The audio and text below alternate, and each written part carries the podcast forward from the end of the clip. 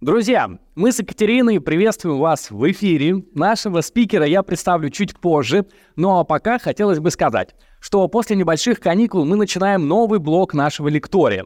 В прошлом блоке мы говорили о том, как в контексте индустрии 4.0 трансформируется производство. В этом же разберемся, что сейчас происходит на рынке производства электронных модулей. Нас с вами ждут 8 лекций, на которых мы узнаем, какими бывают электронные модули и разберемся в полном цикле их производства. Но этот цикл для нас немного особенный, так как в нем в качестве спикеров принимают участие много действующих сотрудников компании «Ядро». Так что присоединяйтесь почаще, чтобы перенять опыт своих коллег. Ну а сегодня у нас в гостях Екатерина Алясова, заместитель директора производства по направлению печатных плат «Ядро». Под ее руководством проектируется и в скором времени будет запущено самое технически совершенное производство печатных плат в России. Добрый день, добрый вечер. Екатерина, здравствуйте. Да, всем, всем добрый вечер. Перед тем, как мы начнем нашу лекцию, хотелось бы немножко с вами поговорить. У меня есть подготовленные вопросы. Хочу сказать, что они сразу будут с профессиональным уклоном, а, поэтому сразу начну. Скажите, пожалуйста, люди, которые создают печатные платы, они по профессии вообще кто? Прежде всего, конечно же, инженеры высочайшей квалификации, но поскольку производство печатных плат — это междисциплинарная э, вещь, технология, а мы приходим из разных секторов. То есть кто-то радиоэлектронщик, кто-то химик, кто-то материаловед, кто-то даже из э, какого-то полиграфического производства. То есть вот всегда у нас э, собирается некая команда, которая занимается производством. То есть старт может быть вообще разный? Да, у всех. А есть как какое-то золотое правило, что в команде должно быть столько-то химиков, столько-то физиков, столько-то математиков, или тут... Не, ну такого фиксированного нет, потому что даже на самом деле, когда химик приходит на производство печатных плат, волей-неволей ему приходится разбираться и в смежных секторах. То есть э, в итоге получается некая такая цементированная команда, но для нас важно, чтобы бэкграунд у всех был несколько разный, чтобы мы дополняли друг друга и работали вместе. Ну, интересно. Тогда Прошу, если возможно, расскажите про ваш путь к печатным платам. Я химик. Я с детства увлекалась химией, э, училась в химклассе, потом пошла в хими... химико-технологический университет, окончила с отличием, писала диссертацию. А, не защитилась в итоге, но даже моя первая работа касалась производства химических материалов. И как-то степ-бай-степ я пришла к технологии печатных плат и, в общем-то, с огромнейшим интересом реализуюсь в ней, потому что действительно те процессы, которые происходят у нас, а, они воистину высокотехнологические, это э, а классические нанопроцессы без всяких э, там компромиссов и так далее, то есть типичные нанотехнологии. Интересно. Тогда э, расскажите о своей роли вот непосредственно в производстве печатных плат в ядро. Ну, в нашей компании я являюсь лидером команды по производству печатных плат и руковожу департаментом производства печатных плат. Под моим руководством а, будут а, проводиться все производственные процессы, я отвечаю за, технолог... за технологические вопросы, за подбор оборудования, ну, за все в комплекте, все включено, все, что касается производства печатных плат а в компании «Ядро», курирую я. Ну что ж, дорогие зрители, я думаю, вы теперь полностью понимаете, что за спикер у нас с вами в студии, в нашем лектории – я думаю, что к лекции мы переступим прямо сейчас, но я лишь напомню вам, что вы можете задавать свои вопросы в чате, поэтому прошу вас больше активности, не стесняйтесь, не смущайтесь, ждем ваших вопросов, я буду слушать и спикера, буду читать наш чат, э, буду следить за вопросами и по окончанию обязательно задам вопросы Екатерине. Э, так что жду их от вас, чем больше вопросов, тем больше диалога, тем, бо- чем больше диалога, мне кажется, тем больше, ну, тем более живой будет наша встреча в лектории. А, а так должно и быть. На этом я замолкаю. Екатерина, вам слово. А, коллеги, еще раз а, огромное вам спасибо за время, что вы уделили на нашу лекцию. Надеюсь, она будет очень интересной. Давайте приступим. А, ну, начну немножко с самого начала. Наш цикл, как сказал наш уважаемый ведущий, касается производства электронных модулей. Что такое электронный модуль? Это функциональный узел, состоящий из печатной платы и скомпонованных, смонтированных а, завинченных в нее компонентов, электронных компонентов, которые выполняют разного рода на задачи э, в работе устройства. И начну я, конечно, с печатных ват. На что это то, то, в чем я разбираюсь и за что могу а, ответить. А, данный курс, посвященный именно печатным платам, технологии печатных плат, будет состоять из трех частей, потому что информации очень много. В одну лекцию мы никак не могли ее уместить. А, вводный курс прочитаю я, это будет знакомство с миром печатных плат. А за мной последует наш главный технолог Виктор Захарочкин, который а, расскажет поподробнее именно про технологические нюансы производства печатных плат. И закончит цикл а, Евгений Дебош, наш инженер-конструктор, руководитель а, отдела по подготовке к производству, который расскажет об очень интересных нюансах и технологиях подготовки файлов проектных для производства печатных плат, потому что прежде чем файл превратится в плату, нужно пройти очень большой интересный путь и сложный. Что же такое печатные платы? Это критически важный компонент любого радиоэлектронного устройства. Здесь вот на взрыв-схеме а, мы поместили наш типичный сервер двухпроцессорный и фиолетовым обозначены печатные платы. То есть мы видим, что достаточно а, значительную часть устройства занимают именно печатные платы, потому что все то, что а, нам нужно, чтобы в устройстве было, память, разъемы, конденсаторы, транзисторы и так далее, и так далее, до бесконечности можно перечислять, весь этот бом, весь тот набор компонентов, которые а, должны быть в устройстве, всех необходимо смонтировать, а смонтировать их необходимо на печатные платы. А что делают печатные платы в устройстве? Они обеспечивают электрическое и механическое соединение всех компонентов. А, по сути, печатная плата — это некая диэлектрическая подложка в объеме и зачастую на поверхности которой сформированы необходимые нам электропроводящие цепи. То есть вот здесь есть схематичная картинка, как раз вот а, показано, как это все выглядит. Это, ну, это один слой. Сейчас мы с вами пойдем дальше и увидим, что же у нас внутри печатной платы. А, история печатных плат. А, так совпало, что этот год юбилейный. Своего рода ее печатная плата отмечает юбилей 120 лет, потому что а, именно в 1902 году появился первый патент на устройство, очень напоминающее современные печатные платы. Конечно, тогда использовали а диэлектрики совершенно оригинальные, кусочки дерева, картона, бумаги, что-то, что-то, что не проводило бы электрический ток, а монтировали туда медные проволочки.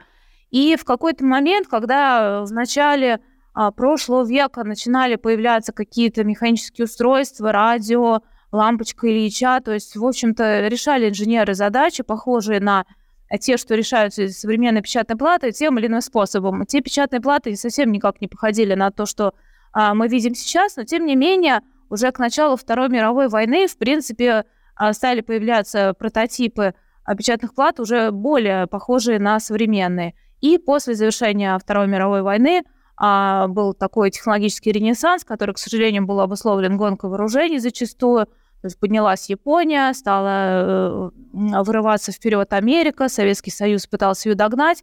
Э, появлялись э, а, электронные устройства самого разного предназначения. У нас больше военного, в Америке больше бытового. То есть и, в принципе, любое устройство, любой радиоприемник, э, телевизор, ракета, не дай бог, что-то такое, все требовало или печатных плат, печатных плат и компонентов. А в 60-е мы начинаем а, видеть уже первые процессоры, и изобретение как раз процессоров и, в принципе, кремниевых чипов, в общем, да, а, обусловило взрывное развитие технологий электроники. Было даже какое-то такое мнение, которое, честно говоря, даже сейчас иногда всплывает, а, что, может быть, даже и кремниевые чипы заменили бы и платы, и, и все. Но в итоге история пошла по другим путем.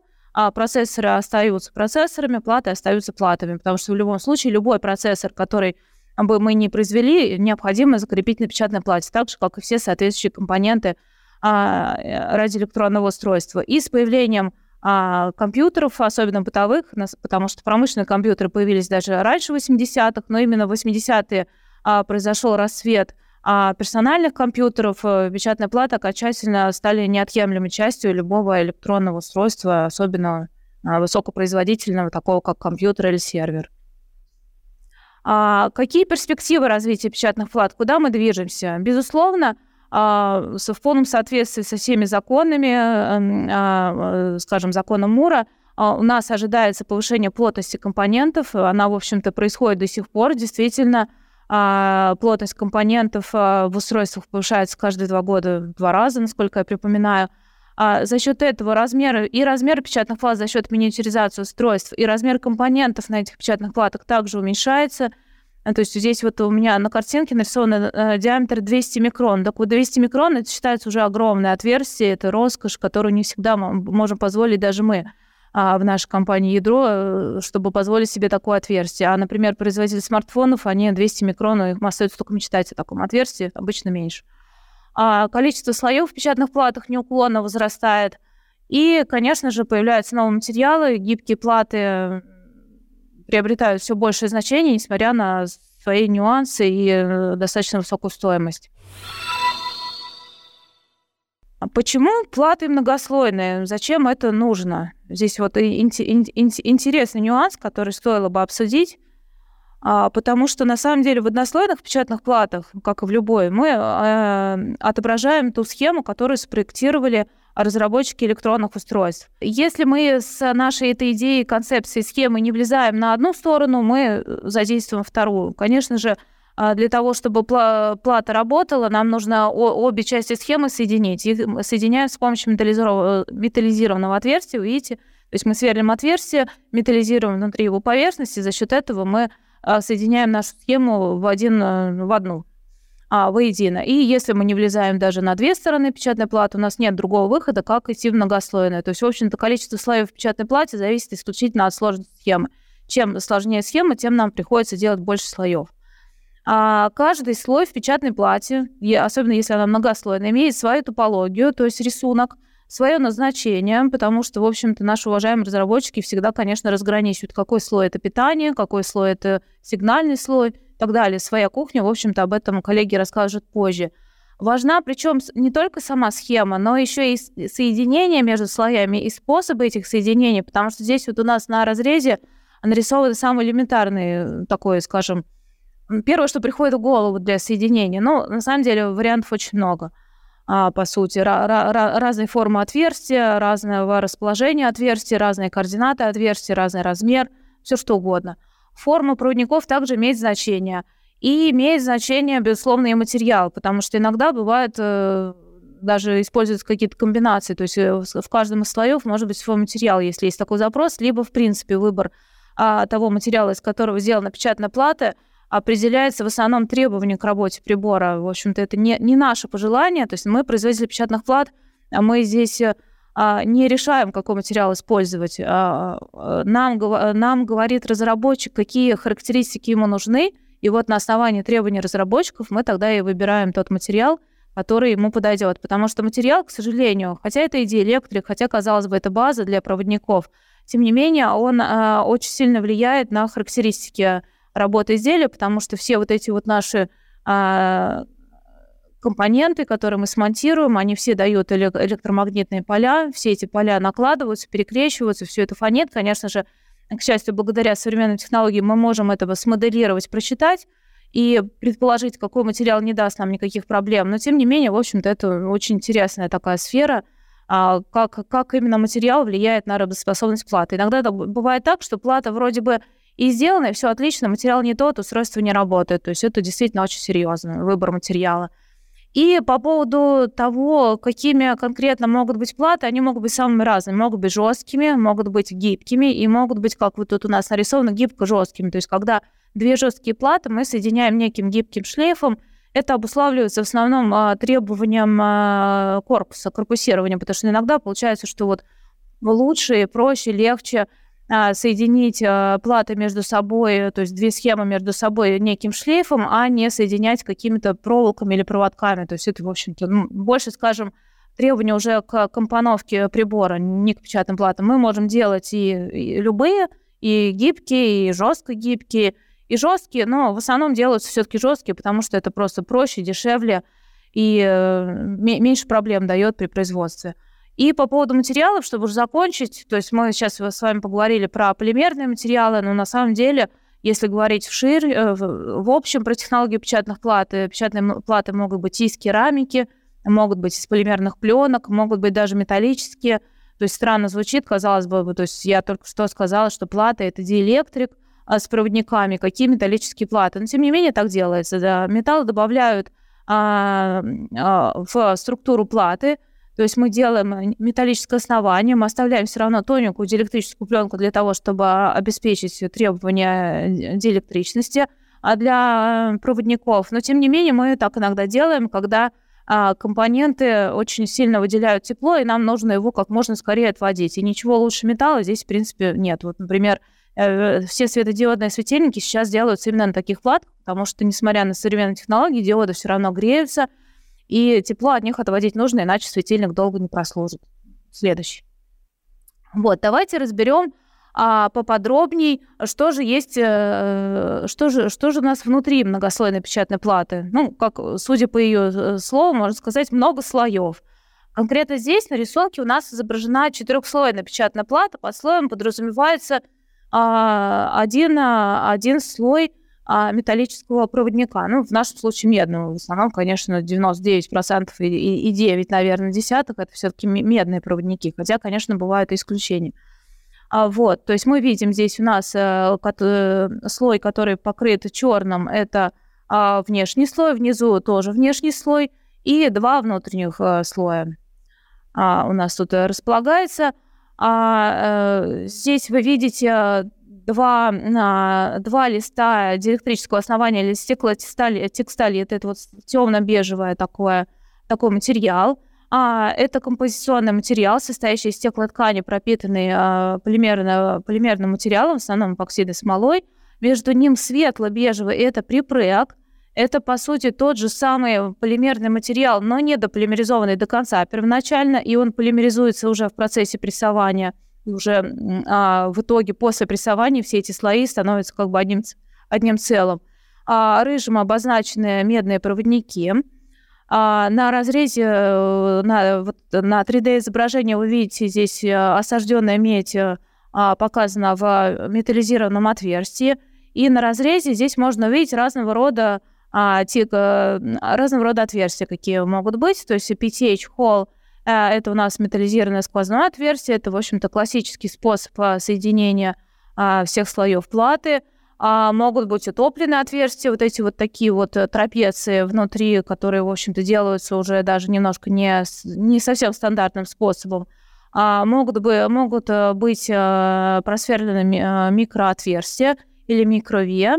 А, могут быть а, совсем а, утопленные отверстия, скрытые, это, так сказать, отверстия, которых мы не видим на внешних слоях, но которые все равно в платье есть и обеспечивают определенный функционал.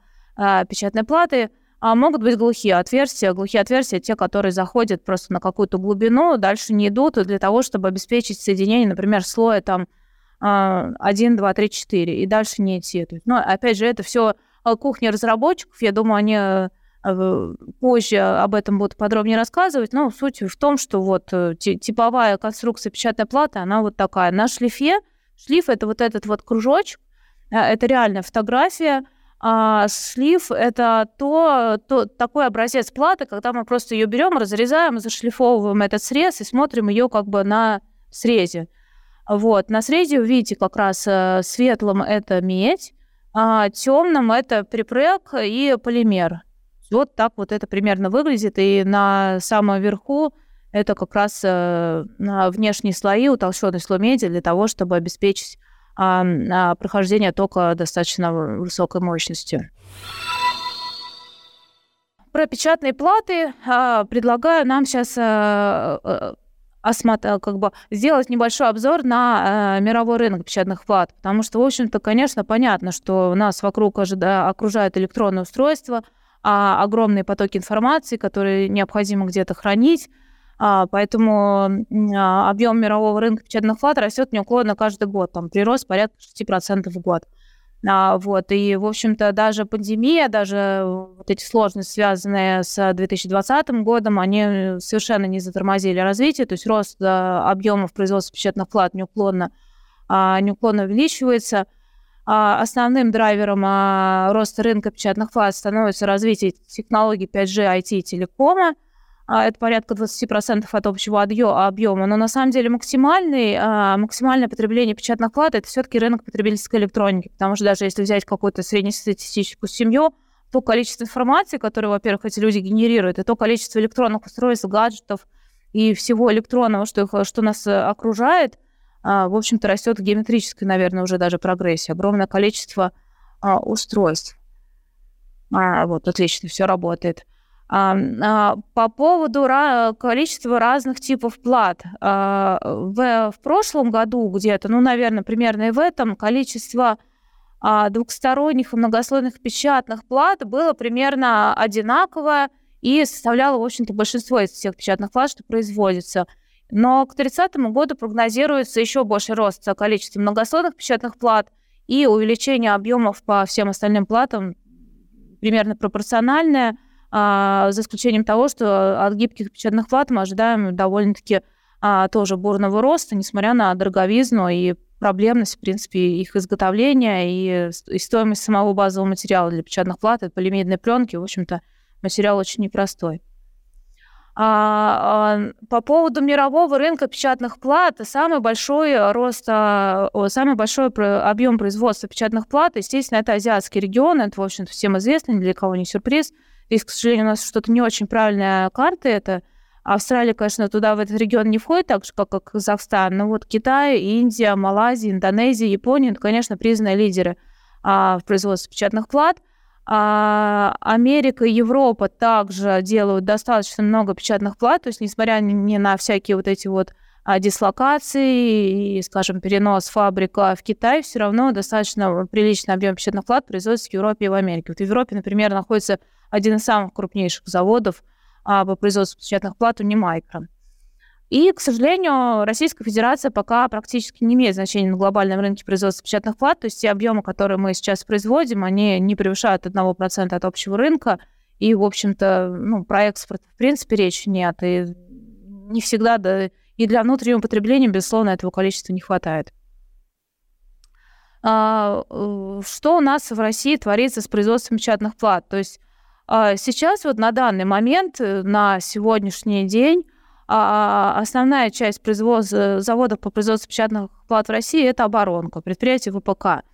А, то есть они, в общем-то, умеют и знают, как делать хорошие, сложные, качественные платы, совершенно, в общем-то, ничем не хуже, чем импортные платы, но себестоимость такой продукции остается высокой. Сроки поставки могут быть длительными, и до недавнего времени а, требований о массовом производстве тоже не было. То есть не надо было делать такое количество а, чтобы можно было говорить о каком-то масс-продукте. А гражданские предприятия существуют, но, к сожалению, не так они хорошо оснащены, не могут похвастаться за счет этого высоким качеством продукции, причем цена все равно остается высокой, потому что а, очень много импортных компонентов и очень высокие затраты в принципе, а, и длительные сроки все равно вот как-то вот не, не получается делать их быстро. Есть, конечно, исключения, то есть всем известно резонит – а, они действительно делают платы быстро, эффективно. Можно на сайты загрузить э, э, КД, документацию, получить эту плату очень быстро в течение трех дней, пяти дней, шести дней. То есть это как проблем в этом никаких нет, но а, специфика резонета в том, что он специализируется а, на не очень сложных платах, то есть они не очень любят брать э, сложнейшие какие-то платы, Э, не делают они массовые заказы, и, э, в общем-то, даже если плата и, может быть, несложная, то есть тысячу штук сделают, то 10 тысяч штук точно не станут делать, 50 тысяч штук тоже делать не станут. То есть сила резонита в том, что они делают а, плат много, делают прототипы, ну, это не массовое производство в любом случае. А в следующем году планируется запуск нашего производства компании «Ядро», где мы как раз планируем серийно, массово производить печатные платы повышенной сложности, серверные платы в основном. Нам известно о некоторых других проектах в нашей стране. Э, ну, в общем-то, э, пока только известно, пока, в общем-то, они не появились. Мы очень сильно надеемся, что все-таки вот этот перевес, он будет э, на нашей стороне, у нас будет делаться больше платы, больше хороших плат и больше массового производства плат, но пока вот ситуация такая, какая есть. Я вот специально, на самом деле, так, вот такие фотографии поставила, потому что просто чтобы мы поняли, вот это у нас два, ну, а, а, одни из основных лидерских таких а, производителей печатных плат, завод «Красное знамя», электроприбор, а, то есть, ну, вот они такие, они вот советского такого рода, советские заводы, и, в общем-то, все, все, все недостатки на такой а, а, советских заводов почтовых ящиков, они, конечно, всем им свойственны, несмотря на то, что они действительно а, неплохо оснащены и хорошо производят печатные платы. А, затронули мы тему стоимости уже. Давайте разберем, из чего же складывается производство себестоимости печатных плат. А, где-то четверть от а, затрат у нас уходит на базовый материал, потому что вот эти самые припреги, стеклотекстолит, а, фольгу, а, все это надо купить, э, привезти, использовать, хранить в надлежащих условиях, потому что еще суть э, вот этих материалов, потому что некоторые из них э, имеют ограниченный срок годности и требуют особенных условий хранения – где-то четверть идет на прочие расходные материалы, необходимые для производства, такие как инструмент, какие-то вспомогательные листы, прокладочные листы, что, ну, что-то вот такое. и химикаты. Химикаты очень важны, потому что, в общем-то, как мы сейчас а, в следующих слайдах увидим, а, э, в достаточной степени это химико-технологический процесс производства печатных плат.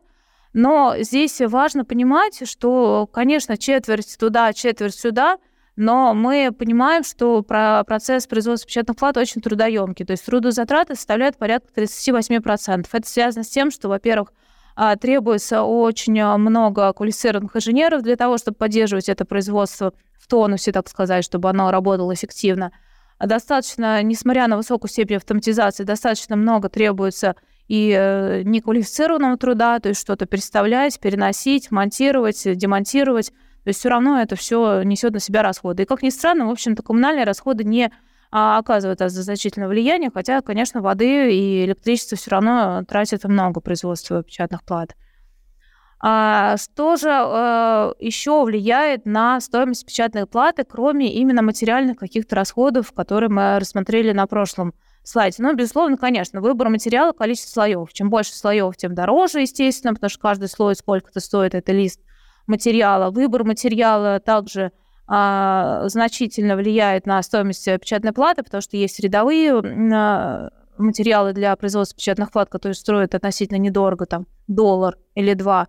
И есть очень сильно дорогие материалы, которые могут стоить несколько сотен долларов за один лист, э, которые обеспечивают э, определенные а, характеристики при работе устройства. Потому что, опять же, если мы говорим о высокочастотных устройствах, нам придется выбрать тот материал, который сможет с помехами а, которые будут генерироваться при работе устройства, справляться. Если э, частота работы устройства невысокая, материал, в общем-то, достаточно инертен, можно брать более дешевый. То есть здесь, в принципе, это всегда вот а, такие вот весы и качели, а, что, что нам важнее, чтобы устройство работало корректно, или пусть оно работает немножко с, с некими расхождениями, с некими компромиссами, но мы сэкономим на материале. То есть здесь, в общем-то, всегда выбор очень сложен и зависит э, больше даже от разработчиков, от их требований а, а, безусловно, влияет финишное покрытие. То есть это то покрытие, которое мы наносим на контактные площадки, на которые непосредственно будут монтировать а, соответствующие компоненты, либо соединения.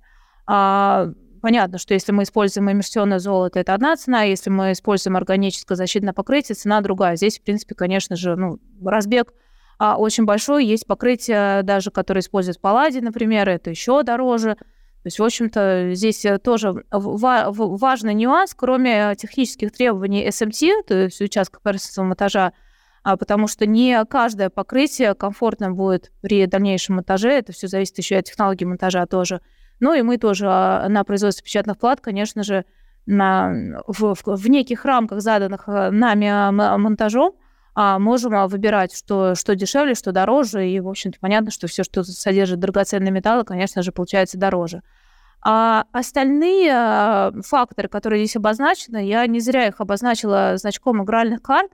К сожалению, здесь мы начинаем играть э, в азартные игры с теорией вероятности, потому что если у нас слоев очень сильно много, и э, VIA это здесь имеется в виду микроотверстия, то есть отверстия диаметром меньше 200 микрон, их очень много, Понятно, что с каждым а, лишним слоем, с каждой лишней тысячей отверстий мы повышаем наши шансы а, получить на каком-то из этих компонентов ошибку.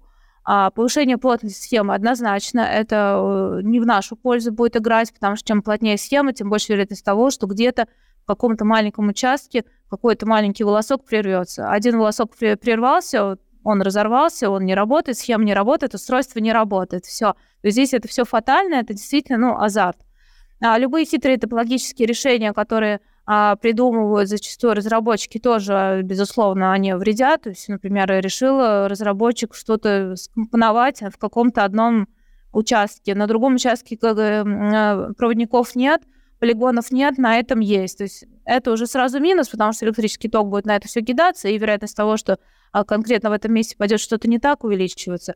Острые углы – а, какие-то странные формы, какие-то вот неправильные какие-то на пути, а, потому что, опять же, вот разработчики очень любят рассказывать, что это все обосновано, что это все хорошо, и мы, конечно, охотно верим, потому что мы знаем прекрасно, что, например, тот же самый проводник, а, если идет несколько проводников, они должны быть все одинаковой длины, из-за того, что они изгибаются, приходится это компенсировать. Но, тем не менее, то есть все, все, что странно, все, что неправильно, все, что выглядит как-то вот необычно, все это, конечно, а, увеличивает э, вероятность того, что произойдет ошибка. Очень важный параметр aspect ratio, отношение диаметра отверстия и толщины печатной платы. То есть, опять же, почему мы так э, переживаем за э, диаметры типа 200 микрон? 200 микрон это очень мало, это 0 на это, в общем-то, 0,2, 0,2 миллиметра. То есть это, ну, это где-то как пара волосков выглядит. А, вот. И если у нас а, печатная плата толщина где-то миллиметр, в принципе, с этим можно справиться, потому что вот это соотношение а, диаметра отверстия толщины печатной платы будет не очень большим. Но если мы уйдем что-то больше, чем 1 к 10, то есть, например, 200 микрон и 2 миллиметра, то, в принципе, уже начинаются сложности. Если те же самые 200 микрон лягут на плату толщиной 3 миллиметра, здесь шансы уже практически стремятся к нулю, получить что-то более-менее приемлемое. А почему важно именно аспект ретио? Потому что все это отверстие, везде туннель нам придется металлизировать. А, в общем-то, металлизировать какую-то такую макаронинку, то есть залезть туда внутрь а, с раствором, обеспечить, чтобы этот раствор обновлялся, подвести туда электрический ток, нарастить там медь, это, в общем-то, задача уже нетривиальная. А по поводу, пройдусь немножко по теме подготовки э, проекта платы к непосредственно к печати. Здесь э, на, на, эту, на эту тему будет отдельная лекция, которую проведет мой коллега Евгений Дебушин. Э, но, тем не менее, в общем-то, вкратце давайте пройдемся. То есть, когда у нас спроектировано устройство, у нас есть некая схема. На картинке сверху голубой мы видим один слой – а на картинке снизу это наложение уже нескольких слоев, то есть вы видите, что конструкция крайне сложная. А, естественно, все это анализируется автоматически, практически невозможно уже вручную отсмотреть все вот эти вот волоски, проводнички и полигоны.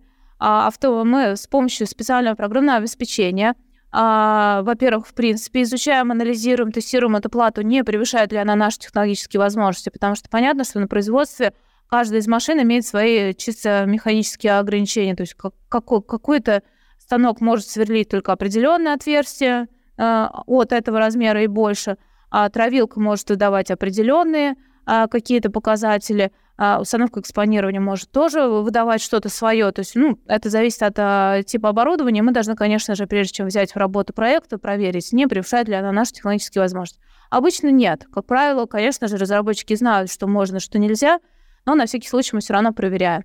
Также, поскольку нам это все нужно будет стравливать на, при производстве печатной платы, мы проверяем, а, все ли у нас возможно стравить, потому что ну, травление процесс, связанный с применением кислот, высокой концентрации. То есть мы понимаем, что что-то острое, огугольное, остроугольное, какую-то звездочку такую вот с острыми гранями, ну, невозможно просто стравить, она просто будет все равно э, мягкая. А, всегда очень сильно переживаем за поведение маски паяльной, потому что а, качество нанесения паяльной маски обуславливает качеством поверхностного. Поэтому, опять же, если есть риск, что где-то какой-то мостик печатной маски вдруг оторвется, мы его увеличиваем, делаем корректировки, обеспечиваем а, его прочность. Для того, чтобы запустить уже печатную плату в производство, мы делаем что? То есть вот у нас был проект, а, мы а, в соответствии с требованиями участка поверхностного монтажа, то есть тех, кто будет монтировать компоненты на печатную плату, а, компонуем эти заготовки в мультизаготовку. Это вот зелененьким тут нарисовано. Не знаю, указки, наверное, нет, но в принципе видно. Компонуем в мультизаготовку, то есть это тот э, объект, который пойдет уже в поверхностный монтаж.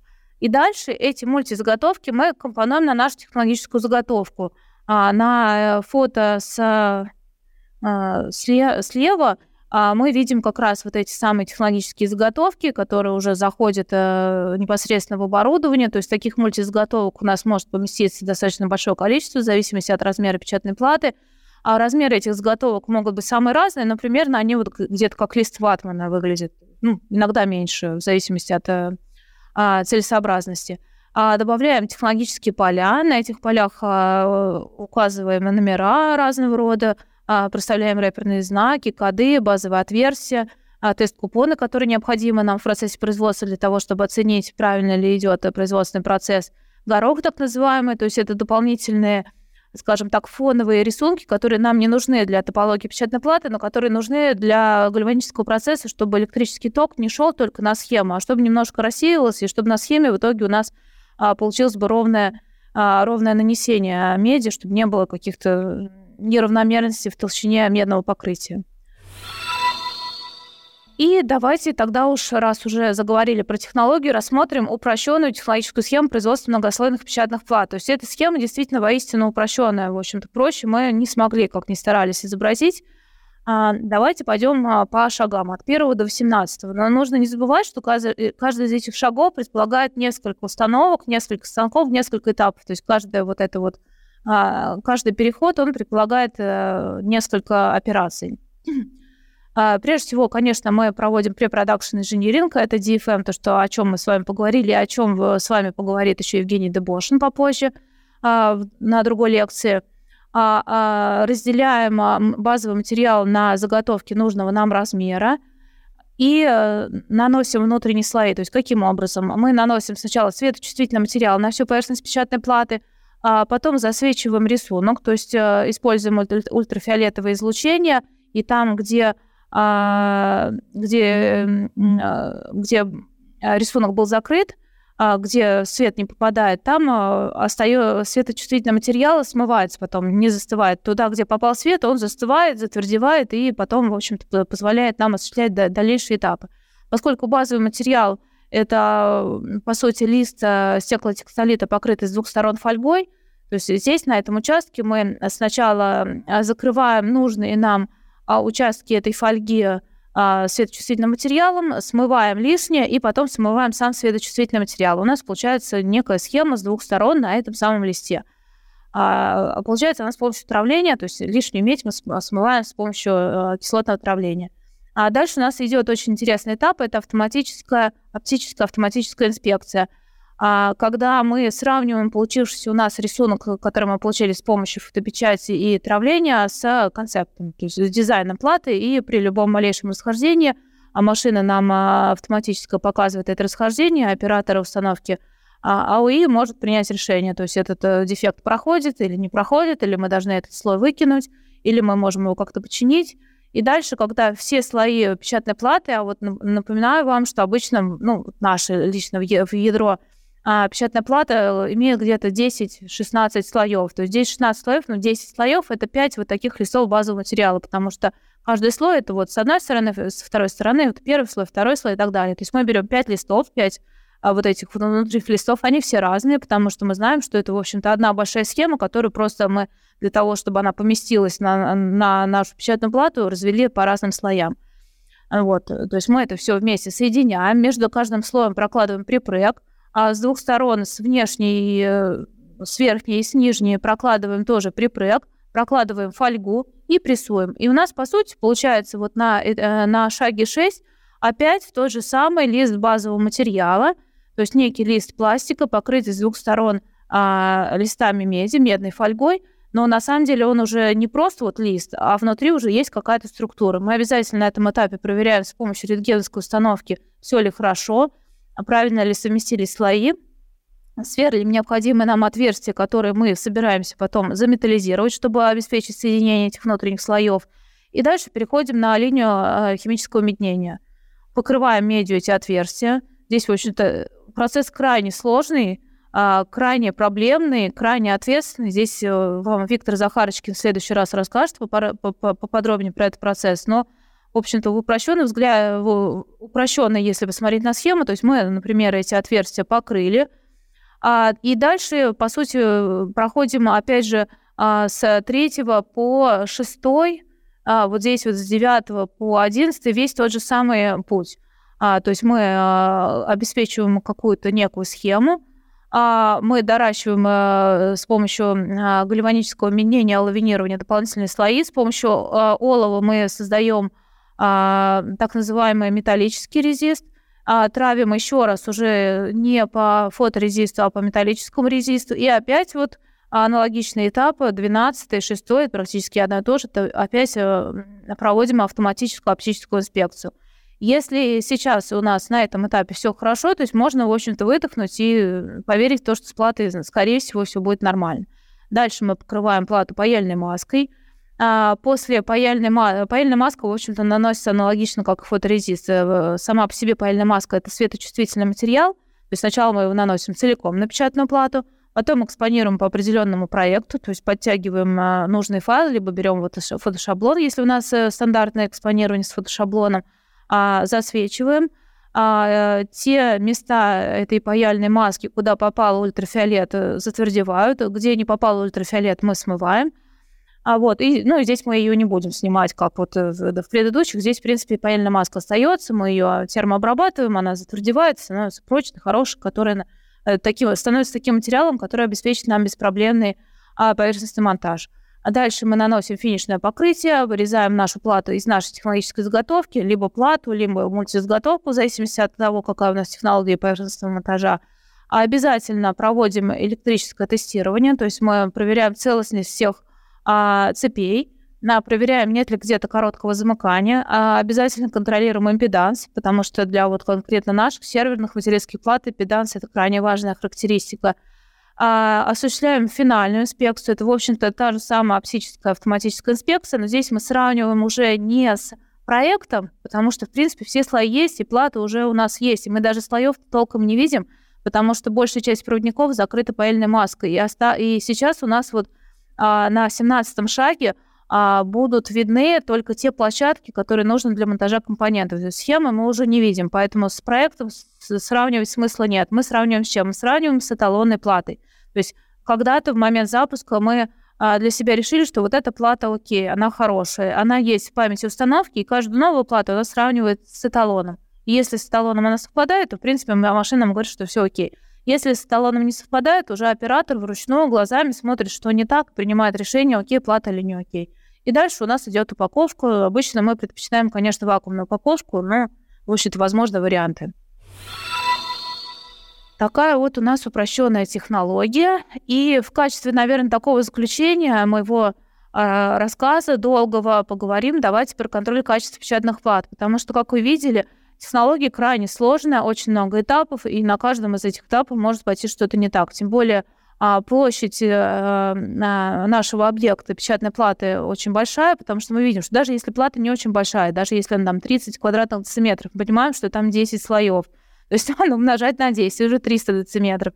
300 дециметров — это огромное футбольное поле, и самое трагичное в том, что на всем этом футбольном поле все должно быть идеально, потому что а, наши типичные на размеры проводников, скажем, 100 микрон. То есть у нас, на самом деле, технологические возможности позволяют там делать меньше, но вот 100 микрон. 100 микрон — это волосок, по сути. А площадки 200 микрон, а площадки 300 микрон. То есть это все а, меньше миллиметра. То есть и можете себе представить, то есть 300 дециметров квадратных и заполнено а, деталями, каждая из которых имеет микронный размер. То есть здесь действительно, ну, а, каждая мелочь важна. Что мы делаем вначале? А, э, прежде всего, любой материал, который приходит на производство, проходит тщательный входной контроль. А мы, в общем-то, считаем, что каждая поставка, на самом деле, иногда для некоторых материалов даже каждая коробка а это совсем другой материал. И, мы, мы не верим пасп, паспортам, каким-то документам, то есть мы его проверяем целиком и полностью, мы убеждаемся в том, что это именно тот материал, который нужен. Почему это важно? Потому что для печати это на самом деле не так уж важно. Конечно, важно в какой-то мере, потому что понятно, что мы это будем сверлить. И если он какой-то не такой, мы не сможем его нормально сверлить. Если мы не сможем его нормально сверлить, мы не сможем его нормально заметаллизировать. То есть понятно, что мы какие-то проблемы технологически увидим. Самое главное, что мы здесь смотрим, ну, адгезия, опять же, да, проводники, чтобы не отвалились. Но самое главное, на что мы здесь смотрим, это именно, именно на соответствие а, свойств базового материала а, требованиям разработчиков. Потому что если вдруг выяснится, что этот материал отлично у нас пройдет по всему производству, мы прекрасно произведем печатную плату, но выяснится, что он фонит, и что не дает устройству работать так, как оно должно работать, это будет трагедия. Поэтому, чтобы этой трагедии избежать, полный входной контроль, практически как если бы этот материал был новый. То есть тестовая плата, тестовая плата проходит полную проверку, и только тогда, когда УТК нам скажет, что да, материал хороший, и он именно такой, какой он должен быть, только тогда мы можем взять работу. Никак не раньше. То есть, в принципе, здесь иногда даже страдают, может быть, какие-то сроки, может быть, действительно материал вроде пришел, давайте с, там, прям с колес запускаем. Нет, мы как бы здесь останавливаемся, потому что так вот с колес можно сделать э, там 10 тысяч плат, а 10 тысяч это на самом деле наша типовая партия плат, то есть 10 тысяч типовая партия. Не хотелось бы сделать 10 тысяч печатных плат, которые потом не будут, э, не будут работать в устройстве. Поэтому это очень крайне серьезно. А, скрупулезный анализ э, качества и, и полная ответственность всех участников. Ну, не говоря уже о химии, потому что, конечно, какая-то простая химия, вроде серной кислоты, ну, наверное, можно поверить паспорту, ну, серная кислота есть серная кислота, хотя, тем не менее, когда эта серная кислота пойдет в процесс, прежде чем а, погрузить туда плату, мы, конечно же, проконтролируем получившийся раствор, и если с ним что-то будет не так, конечно, мы его будем корректировать, доводить до ума, и а, туда печатная плата без контроля не попадет. А сложнее с а, химикатами, которые являются павами, либо какими-то вот такими авторскими добавками, но name, ну, они имеют какие-то коды, но мы не знаем точно, что там, потому что секрет производства. Но мы их можем проверить исключительно при работе. То есть мы знаем, как они должны работать, когда приходит новый материал, а мы его контролируем как можем, проверяем все документы, заливаем ванну и тоже не пускаем масс-продакшн, не начинаем гнать серию, мы проверяем, как он работает. И только если он работает корректно, мы считаем, что с ним все хорошо. А дальше. Э, очень важен контроль технологии. То есть на каждом из этапов а, у нас э, контролируется множество параметров для, в зависимости от установки. То есть если это пресс, давление, температура, время, время каждого этапа, скорость набора температуры, скорость сброса температуры. Про гальванические ванны, в принципе, здесь вот можно говорить бесконечно, потому что на каждой гальванической линии ванн несколько, 10, 15, 20, в зависимости от технологического процесса. Каждая ванна имеет значение, у нее есть свои параметры, а как химические параметры, то есть концентрация основных компонентов, которых можно до 10 бывает э, каких-то компонентов намешано а в том растворе, который залит в эту ванну.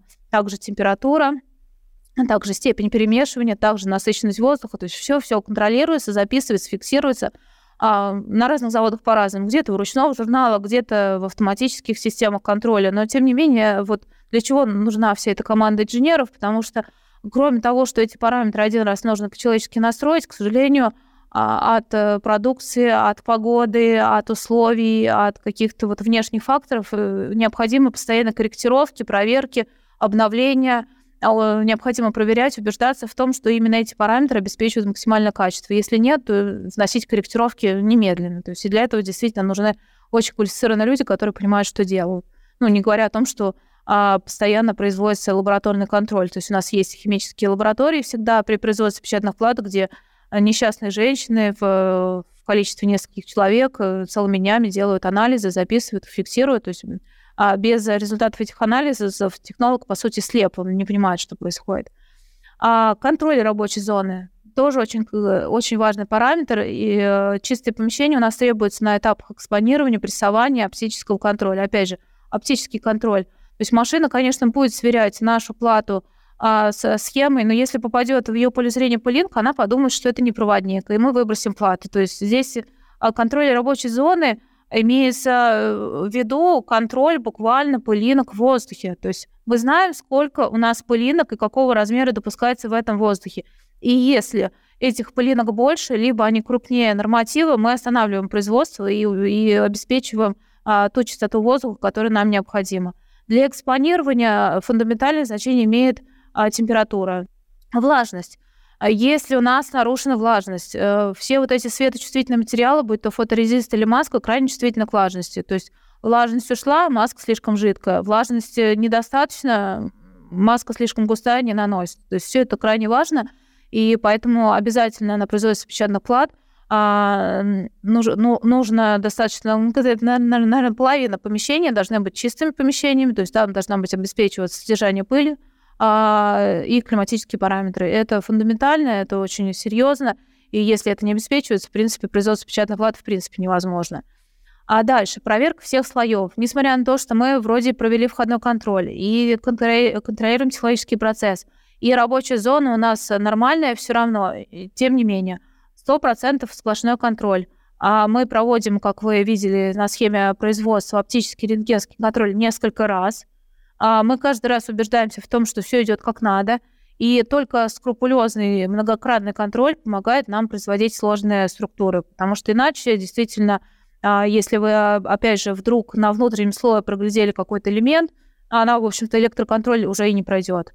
То есть здесь, в общем-то, все, и поэтому лучше уж, наверное, сразу увидеть, в чем проблема, а, внести корректировки в технологический процесс, чем дойти до электроконтроля и увидеть, что плата просто не работает. А бывает, на самом деле, еще и, и по-другому. Бывает, что и электроконтроль она проходит, потому что проводник, например, тоньше норматива, но он ток кое-как провел, когда мы вот прозванивали, вот, ну, он провела. Но э, проводник очень тонкий. Это что значит? Значит, мы смонтируем компоненты, компьютер начнет работать и тут же сломается, потому что, потому что проводничок тоньше норматива, и тот ток, который, проводится, который проходит по этому проводнику, просто его разрушит. То есть он проработает очень мало, и нам вернут устройство раньше, чем гарантийный срок на него кончится. А это тоже крайне нежелательно, недопустимо, я бы даже сказала. Вот, электроконтроль, да, тоже сто процентов каждая плата проходит электроконтроль, потому что на этом огромном футбольном поле, покрытом мельчайшими компонентами, понятно, что что-то может пойти не так. А если хоть одна цепь э, печатной платы не работает, устройство печатной платы не работает, устройство не работает, ничего не получается, это недопустимо. И также мы проводим периодические испытания, потому что все эти а, параметры контроля, о которых я только что рассказывала, это все делается на 100% а, а, печатных плат, и все они через это проходят. Но э, если речь идет о разрешающих испытаниях, вроде испытания на адгезию, ну, мы не можем, конечно, с каждой платы отрывать проводники, хотя на самом деле это можем. Мы можем оставить на технологических полях купоны и пробовать купоны. Но, по сути, все равно мы должны понимать, вот наша плата уже готовая, финишная, то есть ни купоны, ни слой, а именно сама печатная плата, она вообще как. И поэтому мы периодически проводим эти тестирования, то есть мы пробуем адгезию, и термоудары, термоциклирование, пробуем, проверяем, вернее, как она пройдет а, все э, последующие процессы. Здесь, в принципе, тоже будет э, а, целый а, большой материал, семинар на эту тему. А, которые проведут наши коллег, коллеги из дирекции качества. Ну, в общем-то, периодические испытания тоже крайне важная вещь. И вот здесь как раз вот хотела рассказать. На, у нас, когда на одном из э, корпоративных мероприятий была похожая лекция, вот как раз рассказывала про контроль качества, меня спросили, а вот э, что самое важное? Вот, вот что из этого самое важное? Вот я не могу ответить на этот вопрос. Это все важно. То есть это как пазл. То есть если у вас одна ячейка пазла выпадает, в принципе, ничего не получается. То есть тот результат, который мы ожидаем, это произвести качественную плату, сложную плату. Ну вот, и если хотя бы одно из этого, то есть если все хорошо, но не провели входной контроль, ничего не получится. Если все хорошо, но не провели э, корректно оптический контроль, ничего не получится. Если все отлично, все сделали, но только а, в рабочей зоне а, сверлят стены и пыль летит, но тоже ничего не получится. Здесь вот одно, одно за одним – а, все важно, и только полное соблюдение всех вот этих вот требований, а, скрупулезный контроль качества, ежеминутный, ежесекундный, полная ответственность каждого из сотрудников а, позволяет производить сложные печатные платы. А, огромное спасибо. Хочу сказать, что немалое количество у нас вопросов, но, дорогие зрители, вы можете продолжать их писать, потому что сейчас в прямом эфире будем принимать вопросы, я буду задавать их Екатерине. Ну, для начала хотел бы спросить, а, цена ошибки получается тотально. Если на один из слоев э, где-то есть ошибка, то его нельзя расслоить плату, нужно полностью Расслоить делать. точно нельзя. Вот почему мы делаем а, обязательно контроль внутренних слоев. Потому что как раз пока мы не собрали эту книгу, потому что, ну, по сути, как, наверное, уже понятно, да, а плата это как книга. То есть у нас есть множество mm-hmm. внутренних слоев, обложка, обложка с одной стороны, с другой стороны.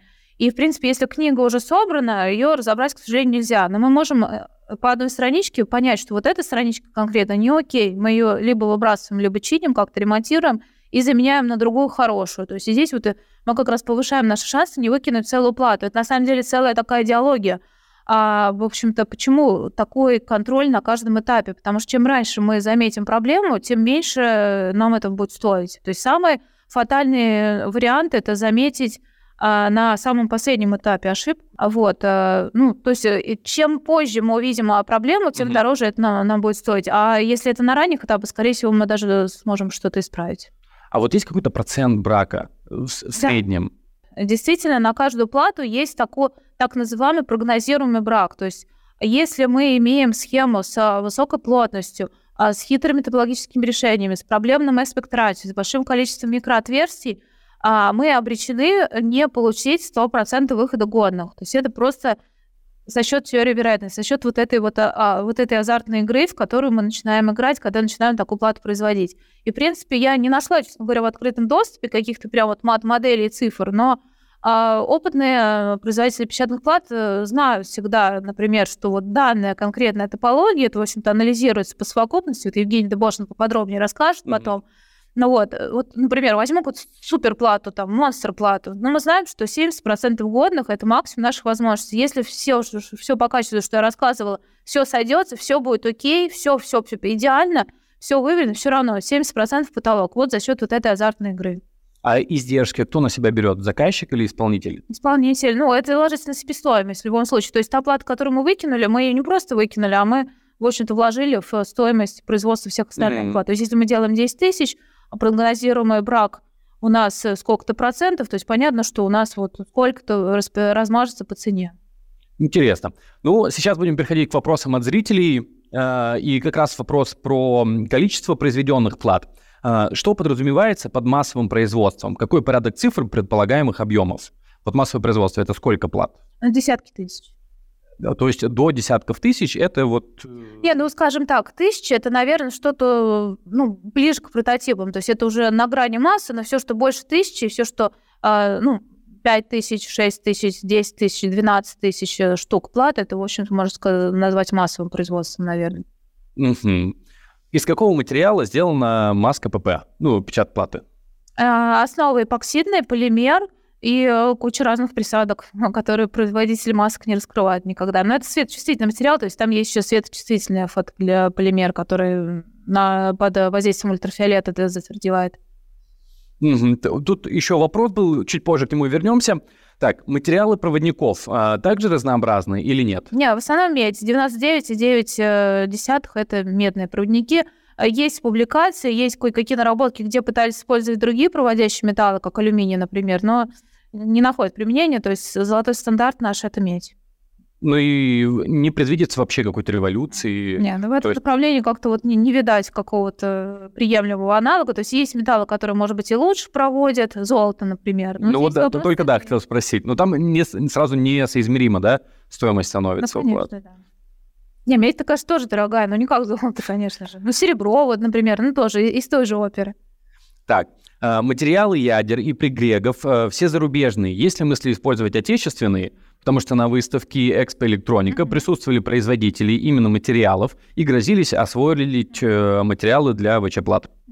А, вы знаете, есть такие, да, есть попытки. Как только мы увидим, что они делают хороший продукт с воспроизводимым характеристиками, ключевое слово воспроизводимое. В принципе, я видела хорошие материалы, но я их видела один, первый и последний раз в жизни, потому что следующая поставка, как правило, оказывалась совсем другая. Может быть, и неплохая, но другая. То есть как только производитель материалов научится воспроизводить его качество, мы, с удовольствием рассмотрим. Угу. А, вот э, вопрос еще про цену тоже хотел э, сам узнать. Вот э, в табличке, где у нас было ценообразование платы, туда входит и куда включается цена производственного оборудования и обслуживания. Нет, это, это вообще потрясающе, если честно. Производственная себестоимость, то здесь э, э, капекса не, нету, это опекс у нас угу. операционные. Ну, вообще, как я понимаю, оборудование это же ну, невероятные инвестиции должны Да, быть. огромнейшие инвестиции, несколько миллиардов э, рублей требуется для того, чтобы создать завод печатных плат, потому что это э, и само оборудование производственное, и соответствующие инженерные сети, потому что наше оборудование требует очень многого. То есть а механическая обработка, нужно пылеудаление профессиональное, то есть всю эту пыль, которая образуется при сверлении, ее нужно убирать, потому что иначе она будет влиять на качество. А, сжатый воздух, а, нужно отвозить вот эти сточные воды, обезвреживать сточные воды, подавать дистиллированную воду в огромных количествах. То есть, в принципе, очень такая вот обшивка. Обычно мы считаем это 50 на 50. 50% это производственное оборудование, 50% это соответствующая инженерка. То есть это, в общем-то, ну, такой комплекс. А вы, ну, с такими инвестициями тяжело бороться уже с э, регионами, ну, с тем же Китаем или Европой, Америкой, которые... А для того, чтобы эти инвестиции были оправданы, нужно делать очень много плат, действительно очень много. То есть э, почему вот мы как бы говорим все время про массовое производство, потому что нет никакого смысла делать как вот оборонщики наши 100 штучек, да, потому что ну, они никогда не окупятся, абсолютно никогда. Нужно делать много и достаточно дорогостоящих, потому что платы, знаете, а, это такая вот очень глубокая тема сейчас у нас всплыла, потому что плат на самом деле бывает и дешманские. Вот, вот тот же самый вот этот вот переключатель, mm-hmm. который не работает. Здесь вот очень дешевая плата, она стоит несколько копеек, может быть, 2 рубля, может, она стоит. Очень дешевая. А если мы возьмем сервер или даже персональный компьютер, это могут быть сотни а, долларов. То есть вот разброс такой, потому что, опять же, зависит. То есть если это какая-нибудь, как вот здесь, однослойная обычная нормальная плата, ну, понятно, что она копеечная. И для того, чтобы окупить оборудование, оборудование все то же самое. Дорогое, хорошее профессиональное оборудование, инженерные сети те же самые. И для того, чтобы купить производство таких, надо делать миллионами. А для того, чтобы а, выпуск серверных материнских плат был оправдан, их тоже надо делать достаточно приличное количество. А какой рынок в целом самый крупный для плат? Это электроника. Потребительская электроника. Потребительская, ну, да. телефоны, ноутбуки. Да, это пользовательские вещи, потому что, ну, IT-телеком это на втором месте, на почетном втором месте с 20%, но основной масс вала это все-таки потребительские устройства. Так, приходилось ли, а, приходилось слышать, что для работы с ту 933 плюс нужна плазма? Почему да, может быть такая... Вопрос от разработчиков. да, да, поэтому я тут аккуратно читаю по словам. Ребят, ребят, нужна просто плазма, нужна, потому что а, этот материал нормально механически не сверлится. И нам придется внутреннюю поверхность отверстий соответствующим образом обработать, иначе мы ее не покроем на химическом объединении. Ну, как бы, спасибо за вопрос, очень да. интересно. Я, я надеюсь, ответила Екатерина, потому что мне тяжело судить. А, так, Изготавливаете ли вы э, платы с керамическим э, и алюминиевым основанием? Если да, то сколько слоев, возможно, оптимально на таких основаниях на вашем э, производстве сделать? А, коллеги, смотрите, мы, честно говоря, вот в нашей типовой вот этой вот технологии таких плат не закладывали. Но, в принципе, если будет такая необходимость, мы, конечно, керамическую плату сделаем. А просто вопрос, зачем? Вопрос зачем? То есть, ну, если вдруг такая идея появится, сделаем, а керамические платы многослойные не бывают, потому что керамик материал хрупкий, и э, вот эти вот давления не выдержит. А с металлическими основаниями, опять же, как бы э, up to you, как бы, все, все, все по вашему желанию, что хотите, то и сделаем, конечно. То есть само по себе металлическое основание, оно не является какой-то прям глобальной проблемой, которую невозможно обработать. Но просто сейчас э, в нашей производственной программе на запуск у нас вот таких плат нет. Но это не значит, что мы их не можем делать никогда. Алюминий керамик это для теплоотвода?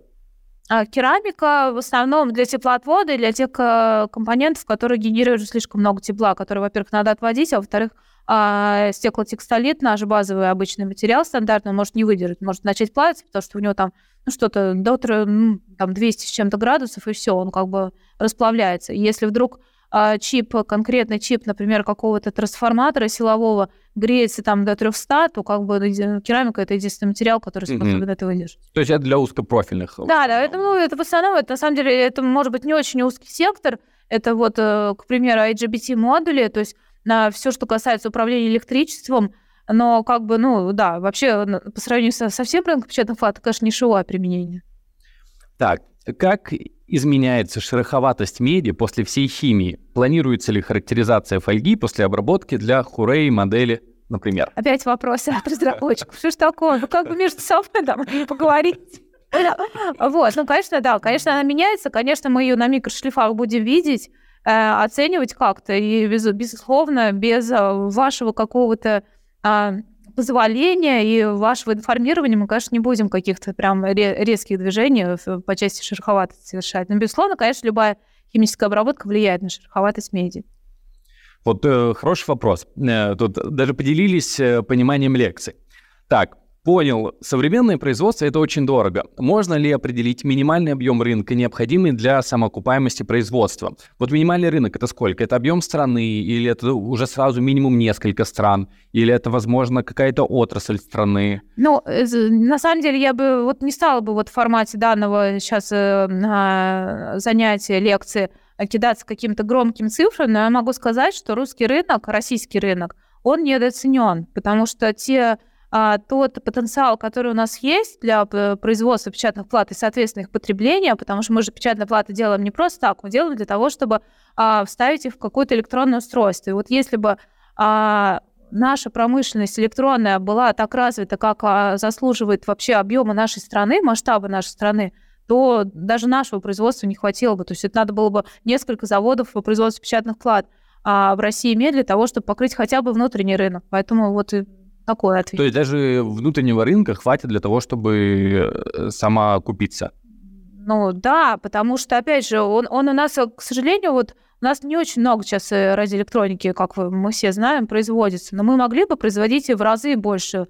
Э, и мы могли бы не заказывать действительно платы из-за границы, а делать их сами. То есть это все говорит о нашем большом потенциале. И опять же, если Э, как бы все взаимосвязано в экономике. То есть если у нас высокие потребления, то есть есть спрос на радиоэлектронные устройства, они производятся. Если производятся радиоэлектронные устройства, конечно же, надо где-то брать для них компоненты, в том числе и печатные платы. То есть, опять же, а, при а, положительной конъюнктуре рынка, я думаю, здесь вопрос об окупаемости в масштабах страны не стоит. То есть он, он будет стоять для там, десятка заводов по производству печатных плат, если наш рынок будет положительно а, откликаться. Но если он будет откликаться не очень положительно, то, в принципе, уже будет ни до какого производства, не только печатных плат. Хочу впервые поблагодарить э, всех зрителей, потому что вопросы все бегут и бегут. Э, видят, что вы справляетесь, э, справляетесь великолепно. Двигаемся дальше. Какой э, предельный AR мы можем выдержать? Как меняется процент брака после выхода этот предел? Это аспект рейт имеется в виду? Не знаю, у меня вот а без как, пояснения. Как это выглядит? А, а R? А, ну да, а, аспект рейт а, опять вопросы от разработчиков. Да что такое? А мы, а, я бы хотела просить, может быть, вы не будете ходить на шлях, вы так прекрасно все знаете. Ребят, короче, 1 к 10 – это то, с чем мы будем спокойно спать. А производственные возможности нашего оборудования позволяют, конечно, ну вот эти технологические возможности, так называемые, 1 к 16, но мы не хотели бы этого делать, потому что 1 к 16 мы получим очень большой брак и будем очень сильно мучиться. Пожалуйста, вот попросила бы все-таки держаться в рамках 1 к 10. Действительно ли существует значительный скачок цены изготовления 14-слойной ПП по сравнению с 12-слойной ПП, или это домыслы и маркетинг? Но это скорее домыслы маркетинга. То есть мы, конечно, начинаем в азартную игру играть, и шансы э, выиграть э, сектор приз меньше. А вот. Но тем не менее, ну, нет такого, что плюс два слоя, и мы прям сразу вот там на порядок увеличивает цена. Увеличивается цена на порядок, когда кое-кто крови хочет нам подсунуть. Вот тогда действительно цена увеличивается значительно. Да-да. Так, э, во-первых, э, вас благодаря за интересную лекцию. Вопрос следующий. По итогам контроля качества конечного продукта, каков процент брака? Ну, по-моему, уже, кстати, ответили. Э, зависит, то есть от продукта зависит. Дело в том, что, знаете, здесь это вопрос комплексный. Мы вообще предполагаем, то есть наш план такой, что когда уже финишный контроль качества, то есть последний этап перед упаковкой, по-хорошему брака не должно быть. Потому что, смотрите, мы до этого уже на оптике все проверили мы на электротесте все прозвонили. То есть у нас все хорошо, у нас, по сути, смотрит только внешний вид. То есть мы на внешнем виде рассчитываем, что 100% будет выход года. Но мы понимаем, что на всех предыдущих процессах мы уже получили достаточно большую отбраковку. И плановая она для сложных продуктов может достигать 30% а, отбраковки от общего количества запущенных заготовок. А, вот тут продолжение к этому вопросу. А насколько этот процент хуже или лучше относительно показателей других производителей? Ну, вообще мы еще не запустились, поэтому реально у нас есть только плановые, пока ожидаемые. То, что плановые показатели, это те, которые у нас будут, при том, что мы будем очень хорошо стараться и делать все идеально. То есть что будет в реальности, я пока вот не берусь прогнозировать. Угу. И второй вопрос этого зрителя. А, брак выбрасывается в какой-то степени, возможно, он дорабатывается, подлежит ли это доработке, или это не... Дается на утилизацию, потому что это сложный брак, то есть там у нас такой вот э, материал, где есть и медь, и эпоксидка, и стеклоткань. То есть это, честно говоря, вот только вот на ТБУ сдается. Может быть, есть, конечно, кто-то, кто медь оттуда сможет вытащить, но точно мы этим заниматься не станем. Так, интересный вопрос. Изменит ли технология 3D-печати что-либо в печати плат? Ну, мы как-то вот в это не верим. Вот кто занимается профессионально производством печатных плат, на самом деле 3D-технологии используются для изготовления прототипов, это правда. Действительно, вот мы ездили недавно в ВУЗ, действительно, они там на коленке на этом 3D-принтере делают какие-то сложные структуры, они даже работают как бы без проблем, но в масштабе, в серийном производстве я как-то пока вот не вижу перспектив. Все-таки это очень медленно и очень так локально. А когда 3D-печать, э, это просто так же каждый слой они печатают? Да, ну, слой за слоем, там такая технология. Так, какое будущее у печатных плат? Будут ли они уходить в сторону SIP? Какие перспективы использования оптических э, волноводов в печатном монтаже?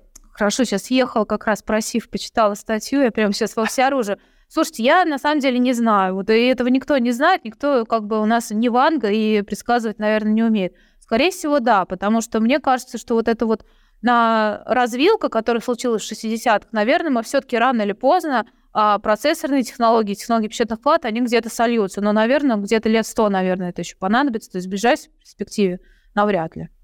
Ну, то есть мы вот как раз обсуждали до лекции, что пока что отстают, да, печатные платы. Печатные платы, они как бы несколько лимитируют. И не только печатные платы, а еще другие компоненты. Потому что, смотрите, вот SIF, там ну, как бы очень прикольная идея, что, да, вот на кремнии все это вот процессоры прям на кремнии, они там нету потери на вот эти вот наши проводники, все ничего не размазывается на большую площадь, все компактно, клево, отлично. Но вы к этому устройству-то как этот э, USB-разъем подсоединить, вот если он кому-то понадобится, или зарядку, да, там, или еще что, или какие-то внешние компании, нау... ну, наушники, ладно, Bluetooth, предположим.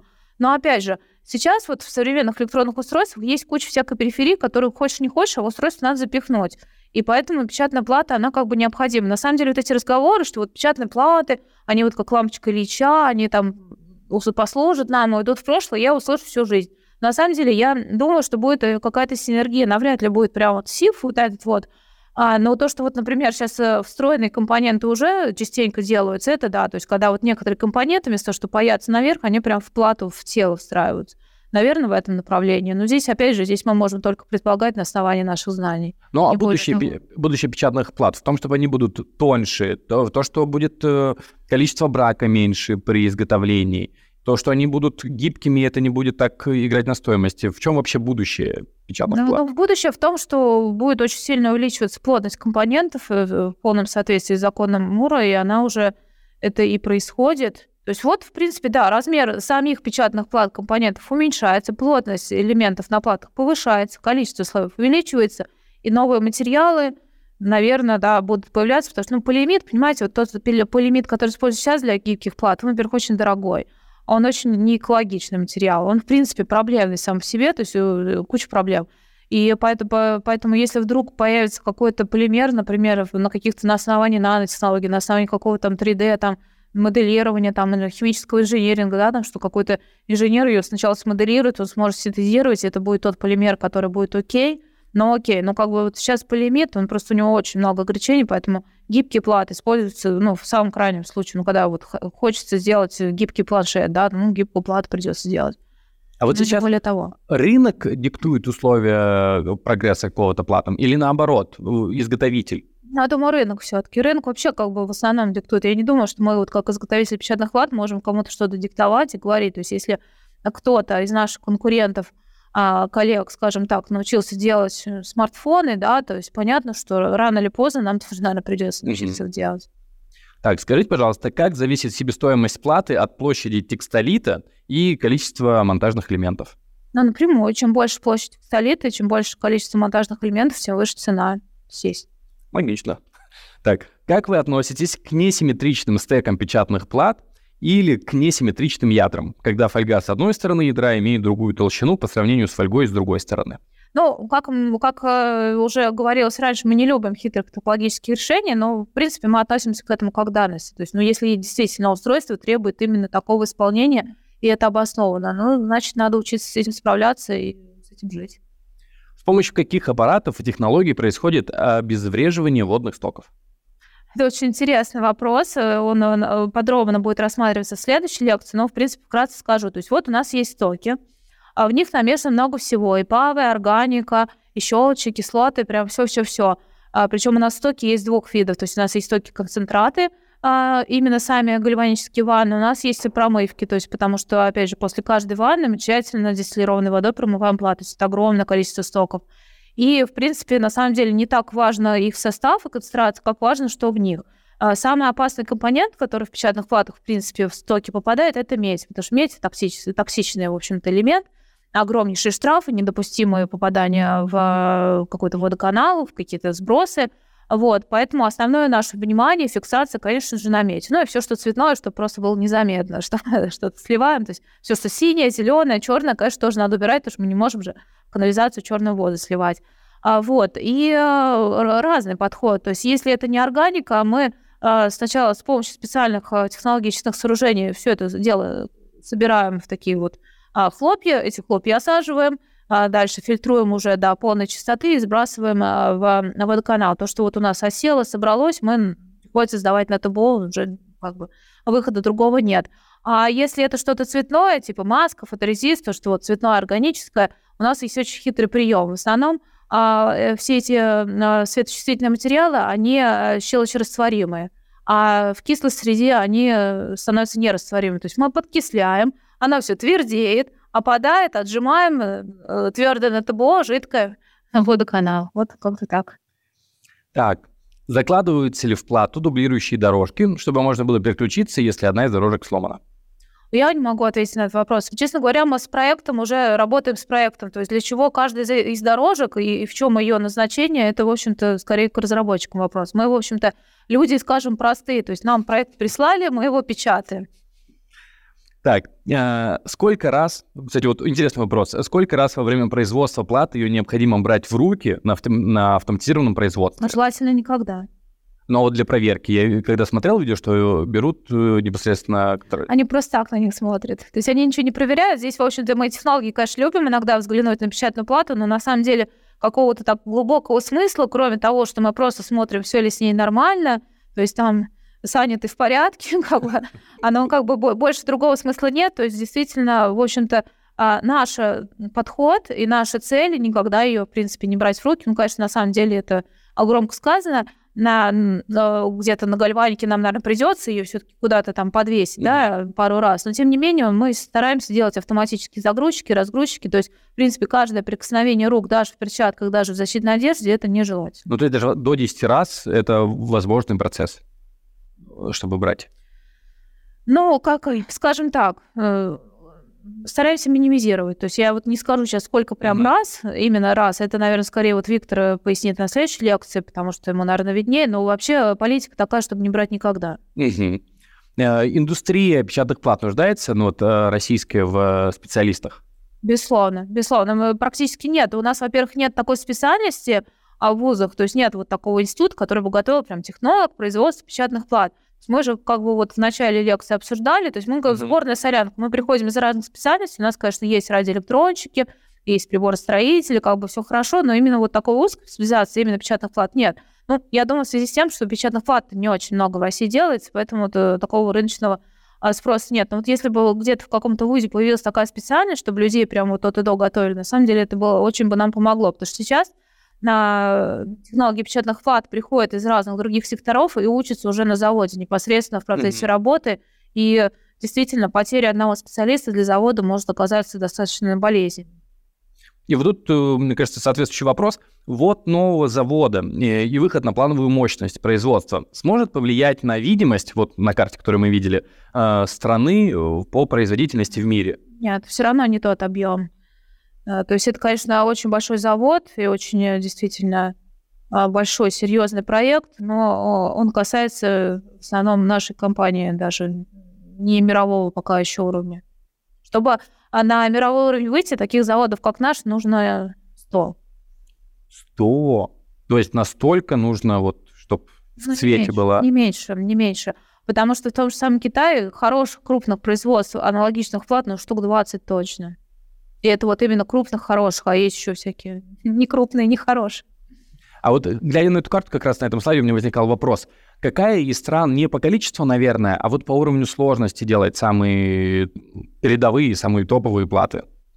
Э, на самом деле, пару лет назад я бы сказала, конечно же, Европа, Америка, Япония, а Китай вот как бы он отстает. Но на самом деле вот э, последняя информация говорит о том, что все-таки и Китай тоже подтягивается. На самом деле просто флагманы, а, сложности а, и э, ну, вот насчет объемов, конечно, Китай все-таки он э, лидер здесь, безусловно, но насчет сложности исполнения все-таки это несколько лидерских компаний. Это Америка, Европа, включая Израиль, потому что Израиль очень серьезный производитель печатных плат все равно.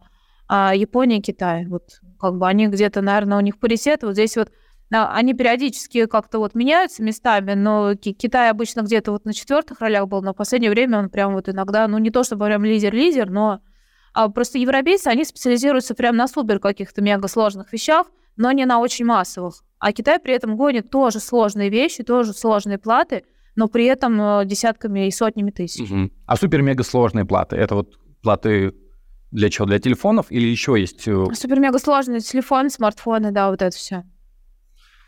Так, ну что же, мы с вопросами закончили. Огромное спасибо всем зрителям за такую активность, за такую вовлеченность, за вопросы, мне кажется, с разных сторон. Екатерина, вас благодарю за то, что вы, во-первых, загипнотизировали, по крайней мере, меня во время лекции. Во-вторых, блестяще отвечали на вопросы даже с лекции, которые у нас э, ожидают только впереди. Возможно, какое-то финальное обращение к коллегам э, и вообще ко всем специалистам э, этой сферы. А, коллеги, а, я еще раз вас благодарю за ваш интерес, э, за то, что позволили рассказать о тем, чем мы занимаемся. Я на самом деле призываю вас а, прослушать внимательно все лекции нашего курса, потому что, в общем-то, мы все очень сильно старались, э, чтобы он был интересным, чтобы узнали много нового. До новых встреч на следующей лекции, потому что а, цикл, посвященный печатным платам, не заканчивается сегодня. Он продолжится еще на двух следующих лекциях, поэтому скоро увидимся. Спасибо вам большое. Если зрители вам понравилось, можете либо кивнуть, либо э, показать большой палец вверх. Несмотря на то, что мы вас не видим, мы как-то вас все равно очень чувствуем. Э, еще раз, Екатерина, огромное спасибо вам за интересную лекцию. Коллеги, спасибо вам за ваши вопросы. Хочу сказать, что уже через несколько дней э, видеозапись лекции будет доступна на нашем портале, и вы сможете ее пересмотреть, ну или поделиться со своими коллегами. Там же вы можете найти все лекции предыдущих блоков лектория. Но уже в следующий четверг вы получите письмо от нашего следующего спикера Виктора Захарочкина.